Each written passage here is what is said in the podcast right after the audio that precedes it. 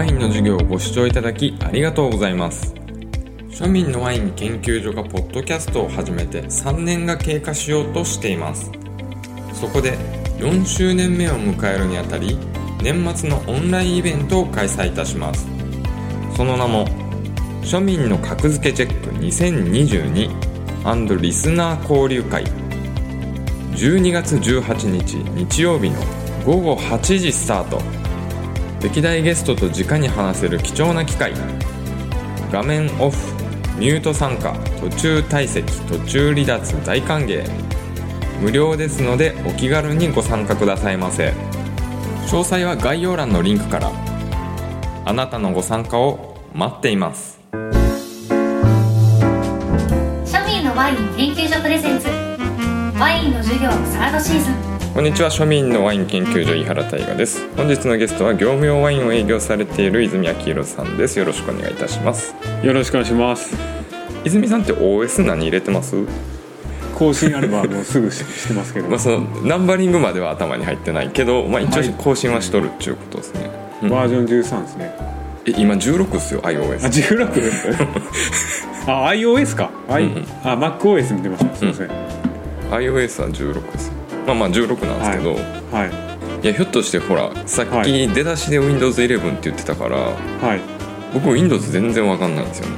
はいはいはい。だから泉さんもなんか XP とかの歴史で止まってるかなとかって思ってて。ああ だいぶ古いやつですか、そうでもないか、うん、iOS16 ですね、うん。やってます私の場合、まあ、ずっと Mac 使ってるんで MacOS9 から始まって、まあ、チータープーマージャガーパンサータイガーレオパードスノーレオパードライオンマウンテンライオンとか、まあ、OS のアップデートが有料だった時から毎年入れ替えてきたんですけどこう1年ごとの変化ってビビたる変化なんですよね。最近だとでも3年前の OS とかも使い物にならんぐらい進化しててもう使えるアプリとかの問題で自然と新しい OS に馴染んでいくんですよ。まあ何が言いたいかっつったらこう情報感度高く生きてると人間の OS も入れ替えていくわけでしょ。おお泉さんだってほら独立とか ワインの営業とかはいはいはい最近ビッグアップデートしてるじゃないですか。いやいや人間の OS 変わってないですけどね。そんなもうよくはなってない独立して人生観変わってないです？いやまあそうですね。そこの部分ではかなり変わったとは思いますけど。ほら OS 変わってるじゃないですか、そのビッグアップデート、はい。まあまあ今日はね商売の方じゃなくてワインの番組なんで、はい。まあ、何が言いたいかっつったらはい。ワインに対する考え方もはい。OS を入れ替えると変わってくるんですよね。はいはいはいはい。タイトル「ワインの授業」なんて言っておいてね。はい。お前前言うとることとちゃうやんけみたいに突っ込まれそうになるんでこう長々と、あの前説を入れたわけなんですけど。はいはいはい例えばほらあ11 OS をアップデートっていうことで以前の考え方とか発信とはまあちょっと違いますよっていう、はい。アップデートしてますよと。そうですね。はい。先月とかほらヌーボーの分飯なんて去年言ってたわけじゃないですか。ボはい。ジョレ・ヌーボー飲むべしとか言って。はい。今年カレーにスルーしてますからねその話題に触れないように。今年上げてなかったですよね所長。一切触れてないですからねその話題。に、はいもう値上がりとかね円安とかになるともう買い方も変わってくるんですよね。はいはいはい。さてもうこう2020年ももうすぐ終わりに近づいてきたんですけどはい。こう2023年に向けてはい。以前考察したシリーズもアップデートしなくてはと思ってきたんですよね。はいはいはい。で本日は「ワイングラス考察2023」というタイトルでお話しさせていただこうかなと。おおグラスですね泉さんってほら YouTube でもワインの 味が劇的に変わる 魔法のグラスリテール編キラリキラキラとかってやってたぐらいですからグラス意識高いでしょ、そうですね。今の構成はどんな感じですか？言うとうん。あのもう本当にシャンパーニュグラスとうん。ブルゴーニュグラスを1個ずつうん。あのもういいの揃えてうん。あとはこうなんすかあの三つ子うんうんで通してます。その銘柄言ってるしそのシャンパンのいいやつとブルゴーニュ あのロブマイヤーであのバレリーナを揃えました。シャンパンとブルゴーニュは。ケーキいいっすね。いやいやいや。それ1個ずつなんで。ケーキいいっすね、はい。しかもロブマイヤートラベラーも持ってますからね。トラベラーも。いやもう本当にババシッと最初に買ってうん。そっからいつ買ったんですか？そんなヒ素で。え春ですねあもう1年か。はい。あいや3月か。去年の3月に、2年か。ああ今年の3月ですね。だから1年経つんですねもう。1年、はい、もうすぐ1年って感じです。バレリーナでしたっけ？はい。それでブルゴーニュ特急飲んだ。らうまいでしょえ値段何本ぐらいですか？4万ぐらいするんですか？いや2万ちょいとかです、まあはい、三つ子よりちょい高ぐらいか。はい。なるほど。三つ子の倍ぐらいですか？うんうん。はいまあねこう泉さんも忘れてると思うんですけど庶民向けのワイングラス考察昔私どんな話で話してたかちょっと質問して帰ってこんのもだるいんで自分で説明しますね。こうワインに興味持つと、まあ、グラスにも興味持ち出すと。これはまあ第一フェーズ。でそうなるとリーデルが一番最初に気になるメーカーであると。でそうすると品種別のグラスを使いたくなると。でもいっぱい種類あると。ステムなしだとかフラグシップモデルとか種類があると。ね最初にそんな投資するの勇気ないからまあ廉価版から入ると。そうすると100均と質感変わらんやんけってうすうす気づき出すと。まあブランド価格かみたいな感じなんですけど。リーデルってやっぱアフィリエイトしやすいメーカーだからまあ、発信者とか、まあ、リーデルええよええって言うわなみたいなのが知名度につながってるのかなみたいなのがこう悶々としてきてねアマゾンとかでもしょっちゅうセールやってますしねリーデルさんは。私もねまかりなりにもブログとか SNS 本気でやってるからリーデル安売りしてますキラリとかやればちょっと少々はお小遣い入ってくると思うわけですよね。まあまあそれでもね、まあ、ブランド力は否定せんし、まあ、気分で美味しく感じるんならそれはそれで個人の価値観やと。はい。でも品種別で買い揃えるのも単にマーケティング戦略に踊らされてるだけじゃないかってねはい。こう疑いにかかるんですけどはい。かといってシャンパングラスでボルドーなんか飲みたくないし、はい。まあ、ある程度は使い分け必要だなって踊らされてるというか実際使ってみてやっぱはい。使い分けせんと気持ち悪くなりません、いやもう使い分けてますよ。うん、はい。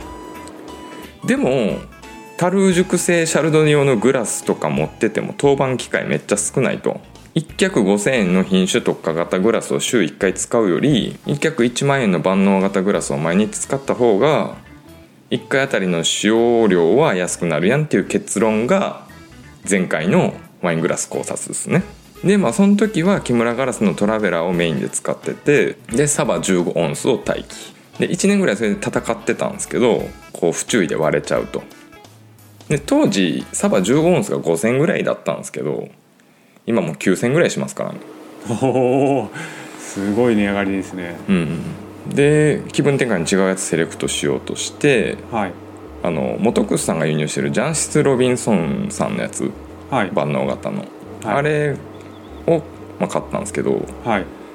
こう木村ガラスさんの背が低いのに慣れてると背が高くてはい。こうすぐ割っちゃうんですよ。はいはいはいはい。で1ヶ月で1脚すぐ割っちゃって。はいあもうこれステムいかんわと思ってジャンシス・ロビンソンさんのステムなしに移るんですよね、はい。そしたらシャンパン飲む時ステムなしとか気分上がらないんですよああはいはいはいはい。でそれで投入したのがさっき泉さん持ってるって言ってた木村ガラスの三つ子14オンス。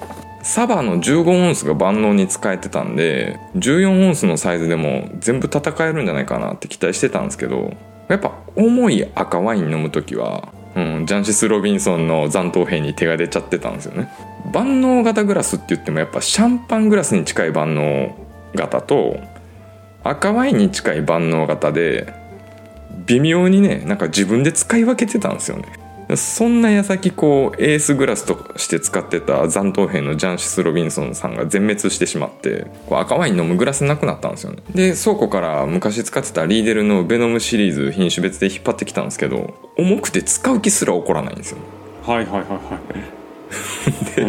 もうとりあえずミツコと生き残りのサバ2脚で戦うかってことになるんですけどはい。なんかこう最近ねちょっと高級店行ってたんですよレストランに。はいはいはいそこでなんかペアリングで出してもらっててはい。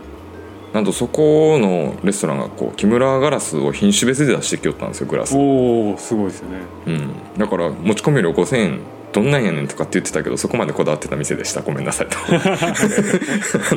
まあまあまあその話は置いといて。で、はい。やっぱ使ってやっぱ品種別めっちゃええなと思ってはい。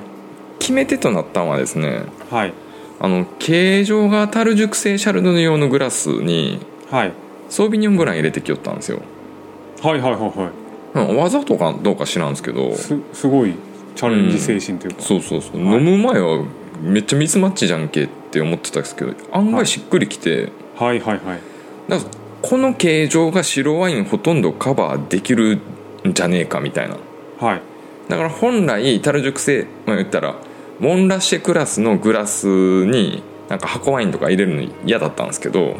なるほど。そっちで行くってことですか？そうそうそうそれでなんか全部対応できるんじゃねえみたいな。へえで調べたら、まあ、3000ぐらいで、はい。まあ、似たような形のやつが買えるから。はい。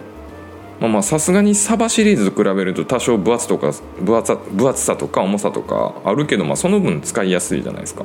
はいはいはでしかもハンドメイドなんでね。いはいその得意の美しいフォルムはそのままなんですよ。はい。でしかもはい一脚単位で買えるんですよね、はい。はい。はいガラスさんはい。はい。こうジャンシスさんとかリーデルのベノムシリーズとかもそうなんですけど2脚セットなんですよ、そうですよね。品種別で揃えていくのに2脚セットってうざない。あそうですね。そこは一脚ずつ買いたい。で そうそうそうそう、すね。はい。だからまあそういうなんかトータルの利点考えると1脚1万円のグラスを毎日使うのやめてはい1脚3000円のグラスを3日に1回使うんでいいんじゃないかなと思って。だはいはいはい。からまあ気分転換にもなるしはい。赤白泡の3種類ぐらい揃えて、はい。まあ、控えとして万能型を待機させておこうかなと。はい。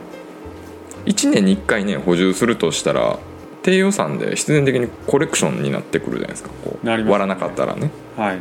だからどんなにこう高くて気に入ったグラス使っててもやっぱ飽きるんですよね。おお慣れだったりねはいはいでそういうのがね潜在意識的に芽生えてきて扱いが雑になるんじゃないかなと思って。っうんうんうんうん。ていうのがねやっぱ見事なまでに1年に1回割ってるんですよ。うんおおなんかもう相無意識当なんかに。そうですね割ってるイメージありますよね。なまあ使ってる量がね。にはい。買い替えたいから割れるみたいな現象が起こってるんですよね。あああの、はいはい。ジャンシス・ロビンソンの最後の、ま、なんか残党兵とかもはい。洗っておいて置き忘れたのをはい。思い出した時はもう時すでに遅しで猫が割り寄ったんですよね。はいはいはい。でも夜置いてたら猫が割るんですよ勝手に。はいはい。でまあそういうのもあるから1脚1万円の一生涯保証グラスなんてのも検討材料に入れてたんですけどアマゾンで売ってて。はい。あ木箱に入ってるやつ、はい。すごない？一生涯保証グラス。割ったら。それ絶対やばいっすよね。それ。無料交換って、すごいっすね。うん、ただそれもねはい。往復送料が実費負担だから結局3000円の新品グラス買うのと同じやんって、ああなるほどなるほど。うん、はいはいはいはい。まあまあ致し方ないことなんですけどね。はい。だから、まあ、そういう思考になってきたんですけど去年とか去年っていうかまあ今年ですね。今年補充したグラス代金がですねジャンシス・ロビンソンさんの2種類4脚に、まあ、ミツコ1脚合わせると、ま、3万5千円なんですよね。1年に費やしたグラスの金額が。でまあその中でジャンシスのステムなし1脚とミツコ1脚残ってるから1万円1万5千円分を消費した計算になるんですよ。だから1年あたり1万5千円をグラス資産として積み上げていけばコレクションになるんじゃないかなと。でも1年間に1万5千円しか使わんぞと。まあただねやっぱねこう木村ガラスさん押してて嫌なのがアフィリエイトできたいのはちょっとブロガーとしてネックなんですよね。あできないんですね。そういやまあ、うんあの直で売ってるのはあれやから、まあ、交渉すりゃいいんかもしれんけど。はい。でもやっぱまあそんなん抜きにはい。やっぱ木村ガラスさん好きやわと思ってはい。コレクションしていきたいなっていう考察ですね、おおでもやっぱ木村ガラスさんなんですうねん。まあ、ちなみに今回はい。考察後にはい。購入したのが、はい木村ガラスさんのギャルソンシリーズとはい。ギャルソンシリーズのブルゴーニュとシャンパーニュ。はいはいはい。であとギャルソンの赤ワイン用で17オンスいってたんですけどなんかはい。売り切れって言われて後で。はい。で17オンスをチャオにしてはい。白ワイン用のチャオも導入。計4脚はい。で合計1万2000円。どうでしょう？おお安いですね。そうなんですよ。へえでね品種別で割ると補充がとかって言ってたんですけどグラス市場さんの木村シリーズ1脚から買えるから問題なしと。はい。まだまだ木村ガラスさんにはねフラグシップのサバとかグラナダとかバッハとかミツコとか本庄とかもありますし。はい。でランク下げてもハンドメイドシリーズのピーポギャルソンチャオキソ立山とかもありますし、はい。まあ、最悪まあ新メイドでもプラチナクラウドエールツルピッコロトレビとかこんなにシリーズ化されてるんですよ。はいはいはいはい。もうだからもうその時の経済力と気合に応じて変えていけばもう一生木村ガラスさんとお付き合いできるんじゃないかなと思って、うんうんうん。うんそうですね。うん、でちなみになんかいろいろ調べるのに電話でショップの人と話してたんですけど、はいまあ、各名前についての深い意味はないらしいですね。